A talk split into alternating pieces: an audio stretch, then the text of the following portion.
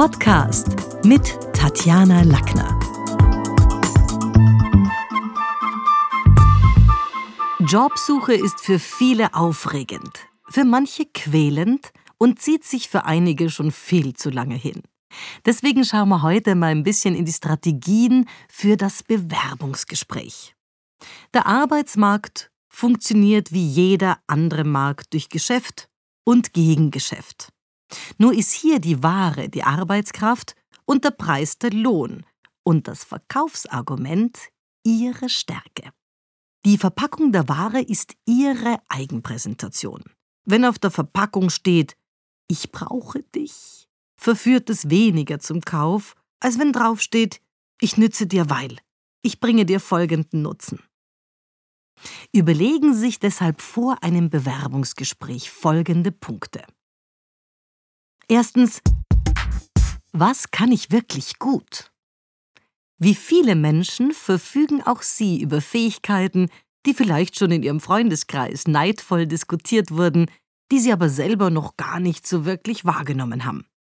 Ich finde es deswegen wichtig, versuchen Sie, Ihren Stärken auf den Grund zu gehen und starten Sie mal mit der Auflistung eines Stärkenkatalogs.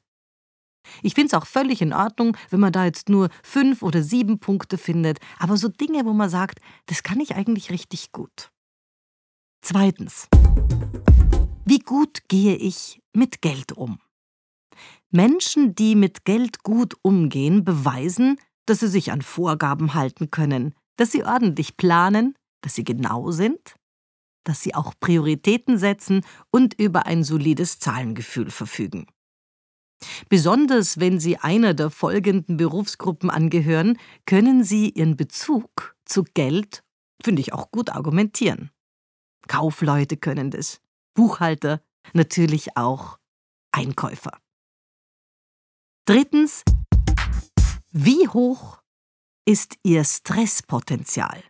Überlegen Sie, welche Stressoren, also welche Dinge, die Ihnen Stress machen, Ihnen im neuen Job begegnen werden. Was sind so typische Stressauslöser? Also Beispiel, ein Stressauslöser könnte sein, viel Arbeit in wenig Zeit zu erledigen. Also wer muss viel Arbeit in wenig Zeit erledigen? Alles, was Front Office, Back Office, Assistenz, Management, Journalisten, die natürlich Deadlines haben, wo man sagt, Redaktionsschluss, Broker, die sehr kurzfristige Minutengeschäfte haben. Aber es können auch Stressauslöser können auch sein starker Konkurrenzdruck, wenn man dem ausgesetzt ist. Ich denke da an Social Media Experts, weil da gibt es natürlich mittlerweile viele. Verkäufer, Makler, auch wieder Manager, Sportler, die Werbebranche.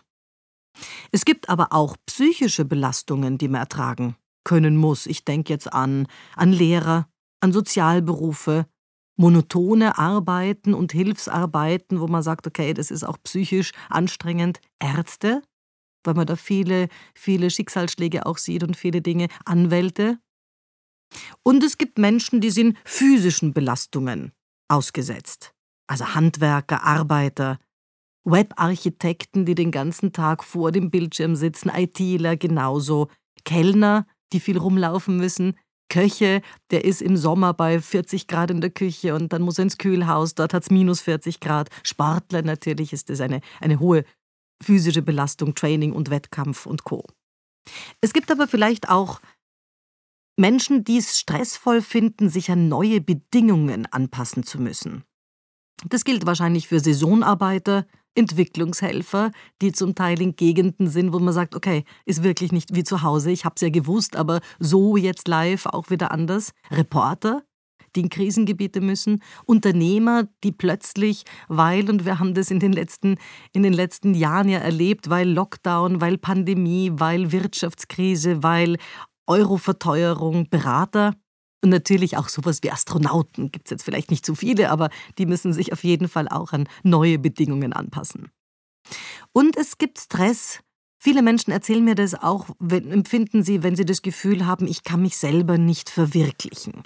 Also wo ist es schwieriger, sich selber zu verwirklichen? Wahrscheinlich als Buchhalter, der kann jetzt nicht eine kreative Bilanz legen. In der Administration, wo es klare, standardisierte Abläufe gibt. Als Hilfsarbeiter, Facharbeiter, Soldaten, da ist jetzt auch irgendwie kreativ sein nicht, nicht immer angesagt. Staatsdiener, Beamte als solches. Also das sind alles so Bereiche, wo man sich auch mal überlegen kann, mit der neuen Position, was ist denn da eigentlich so die Situation, welchen Stressoren bin ich ausgesetzt? Viertens.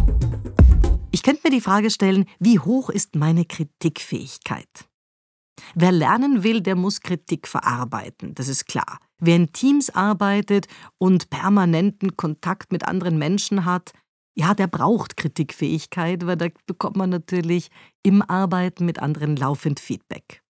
Und darunter versteht man sowohl die Gabe, Kritik zu formulieren, so dass sie andere Menschen auch wirklich annehmen können, aber auch die Bereitschaft, aus Feedback zu lernen. Welche Berufsgruppen müssen das? Überlegen wir mal. Lehrer auf jeden Fall. Es werden heute Lehrer evaluiert. Ich weiß es, ich unterrichte an fünf Unis. Auch da wird natürlich unser Vortrag, unsere, unsere Interaktion wird bewertet. Berater, Künstler, selbstverständlich Trainer, Werbe- und PR-Leute, Designer müssen und Grafiker sollten auch mit Kritik umgehen können, wenn der Kunde sagt, ganz ehrlich, das Logo ist furchtbar oder das Sujet gefällt mir gar nicht oder ist nicht, was wir vereinbart haben. Architekten, jemand, der sich dann nur selber verwirklicht und am Bedarf seiner Kunden vorbei plant, der ist hier nicht gut beraten. Fünftens. Besitze ich Durchsetzungsvermögen? Widerstände überwinden, Gruppen führen, in Teams arbeiten, Menschen überzeugen und Autorität zeigen, das alles braucht Durchsetzungsvermögen. Also welche Berufsgruppen fallen mir da ein? Das sind natürlich Richter, sind Politiker, die auch gegen, mit Gegenwind umgehen können müssen, Pressesprecher, überhaupt so ein bisschen Kommunikationsberater, Unternehmenssprecher, auch ein HRler muss, muss Durchsetzungsvermögen haben, wenn klar ist, nein, es gibt dieses Jahr keine Boni oder keine Gehaltserhöhung, Manager, Unternehmer wieder. Also ich finde es wichtig, dass man sich da nicht davor scheut, Feedback von anderen einzuholen, es ist erlaubt, wissen zu wollen, welche Stärken andere Menschen, die Mitmenschen an uns schätzen. Da gibt es ja sogar in der HR dann das 360-Grad-Feedback, damit man auch von Kollegen von drüber und drunter der eigenen Hierarchieebene auch Feedback einholt. Deswegen bitten Sie doch aus dem Freundes- und Familienkreis mal um eine exakte Formulierung der eigenen Stärken und ein konkretes Beispiel vielleicht auch dazu. Ich finde, das ist manchmal ganz erhellend.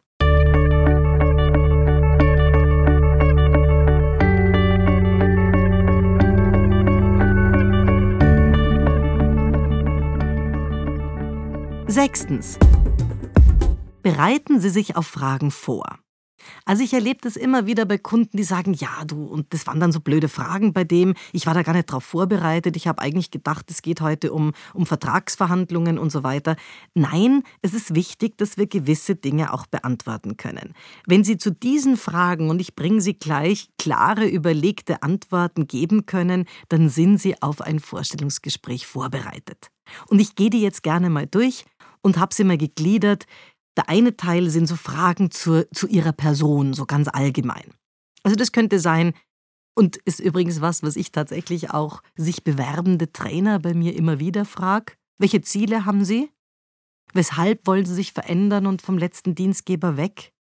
Wo liegen Stärken und Schwächen? Ja, ein erwachsener Mensch muss auch über seine Stärken und Schwächen Auskunft geben können. Da reichen dann nicht Sätze wie oh jeder müssen es meinen Mann fragen oder so, sondern das muss man schon selber wissen. Womit kann man sie auf die Palme bringen? Was können sie gar nicht leiden bei anderen Menschen oder bei Arbeitsabläufen?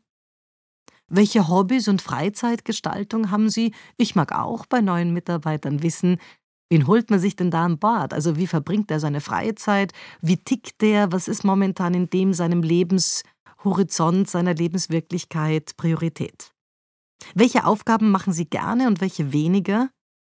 Und sind Sie ein Teamarbeiter? Arbeiten Sie gerne im Team oder sind Sie lieber alleine für sich? Ich finde es manchmal auch wichtig, Menschen zu fragen, mit welchem Typ Mensch kommt der Bewerber gut aus? Was sind es für Typen, wo man sagt, wenn ich mir jetzt heute selber mein Team zusammenstellen müsste, welche Typen würde ich mir dann holen und kann man die auch beschreiben? Wo sehen Sie die Grenzen Ihrer Arbeitsleistung und was bringt Sie an die Grenzen? Arbeiten Sie lieber mit Zahlen oder lieber mit Worten?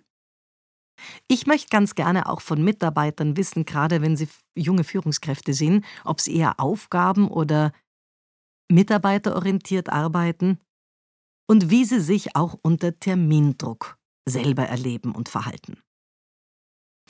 Und dann gibt es eine ganze Reihe, ich habe das mal geclustert unter Fragen zur Vergangenheit, also Fragen zu ihrer Person immer noch, aber eher die Vergangenheit betreffend. Das könnte zum Beispiel äh, sein, dass jemand fragt, was haben Sie bisher geleistet? Was war Ihr schwierigstes berufliches Problem und wie haben Sie es gelöst? Ich mag schon, dass Menschen auch über ihre Meilensteine reden. Welches waren die größten Leistungen Ihrer Laufbahn und auch vielleicht Misserfolge dabei? Also da auch ein bisschen über die Pitfalls und, und, und Stolpersteine, aber auch die Erfolge reden zu können. Und was war so das, wo Sie am stolzesten drauf waren in der letzten Position? Also was waren so die wichtigsten Aufgaben in der letzten Position? Wenn Sie zurückblicken, vielleicht auch ein bisschen die Frage, wie glauben Sie, sieht Sie Ihr damaliger Arbeitgeber? Und dann habe ich ein paar Fragen zusammengestellt, die eher in die Zukunft gehen. Also das sind natürlich Fragen wie, was erwarten Sie von der neuen Stelle? Was sind jetzt in der nächsten Zeit die beruflichen und privaten Ziele? Das will ich schon auch von Menschen wissen. In welche Richtung geht's da?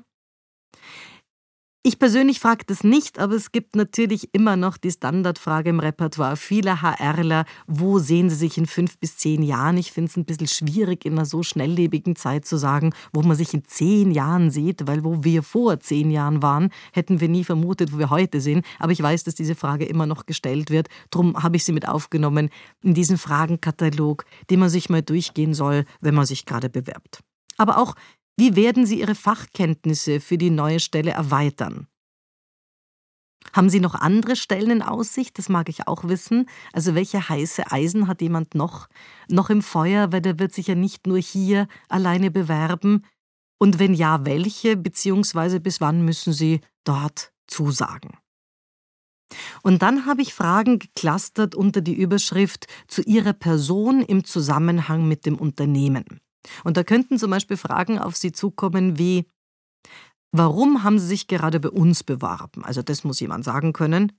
Wieso interessieren Sie sich für die, für die Position in dieser Branche? Manchmal melden sich auch Menschen, wo es gar nicht um die Branche, sondern um die Position geht. Und da will ich schon auch wissen, was verbindet jemand dort mit einer leitenden Rolle möglicherweise. Viele wollen drei Gründe genannt haben, weshalb ausgerechnet Sie angestellt werden sollen. Oder auch die Frage, warum denken Sie, dass Sie sich für die Position qualifizieren? Da draußen haben, sind Ihnen viele begegnet, die sich auch hier bewerben wollen. Warum ausgerechnet Sie? Und was können Sie zum Erfolg unseres Unternehmens beitragen? Und um diese Frage gut zu beantworten, heißt es natürlich, dass man sich vorher auf der Homepage informiert hat, dass man vielleicht den ein oder anderen Geschäftsbericht gelesen hat, dass man auch ein bisschen was über das Unternehmen weiß, bei dem er jetzt vorstellig wird. Und dann habe ich so zum Thema Grund- und Fachwissen ein paar hm, Bewerbungsfragen geclustert, wie zum Beispiel, welche Station in Ihrem Werdegang hat Sie fachlich am meisten geprägt? Hatten Sie in Ihrem Studium eine Spezialisierung? Wie beurteilen Sie die Entwicklung unserer Branche in den nächsten Jahren? Und viele haben so bei Bewerbungsgesprächen, das melden sie mir auch rück aus Hearings und Assessment Centern immer wieder, zu kämpfen mit den sogenannten unerwarteten Fragen. Und da habe ich auch ein paar zusammengesammelt. Können Sie lügen? Sind Sie loyal? Wie wehren Sie sich denn gegen Mobbing? Was machen Sie mit Mitarbeitern, die an Ihrem Stuhl sägen würden? Wie motivieren Sie sich selber? Denn wir haben ja auch Aufgaben, die nicht nur jeden Tag äh, ja, Fasching sind, sondern die auch mühsam sind oder die langwierig sind. Wie, wie motivieren Sie sich selber und vielleicht sogar andere? Wie beurteilen Sie den Verlauf Ihres Interviews bis jetzt? Das ist was, was manchmal Menschen aus der Kurve schmeißt, weil die sagen, mein Gott, was hätte ich denn da jetzt sagen sollen? Na, war eh gut oder ich finde mich eh gut, soll man sich da loben oder nicht? Also hier auf jeden Fall eine Antwort sich auch zu überlegen, damit man dann nicht überrascht ist. Oder auch, welche Bedeutung haben für Sie Status, Prestige, Anerkennung und Erfolg? Zuletzt hat mir eine Kundin gesagt, du, der hat mich dann gefragt, welches Buch ich zuletzt gelesen habe. Ja, das sind natürlich alles so Situationen und Fragen, die gestellt werden, um jetzt anti-Mainstream, also Dinge zu fragen, die erlaubt sind, aber nicht unbedingt, ja, wo man nicht unbedingt annimmt, damit wird man befragt, um ein bisschen Druck zu erzeugen. Ich finde es gut, wenn man sich da vorher was überlegt. Und dann gibt es auch so heikle Fragen an Frauen, die also schon sehr an der Legalität schrammen, aber natürlich, wie ist es grundsätzlich mit Familiengründung? Also das muss man, da muss man auch immer aufpassen, man muss nicht alles, alles beantworten, weil manche Dinge gehen dann einfach auch den Arbeitgeber nichts an. Aber schon eine Frage wie, unsere Unternehmenskultur ist von Männern dominiert, wie werden Sie sich als Frau da durchsetzen? Das ist absolut legitim und darauf sollte man auch als Frau antworten können. Fazit. Wer sich mit gewissen Fragestellungen schon im Vorfeld auseinandersetzt, kann in der Ist-Situation gar nicht mehr so überrascht werden. Viel Erfolg bei der Jobsuche. Das war's für heute. Besuchen Sie mich doch in der Schule des Sprechens in Wien. Auf Facebook, LinkedIn, Xing, unter sprechen.com oder auf meinem Blog sprechen.com/blog.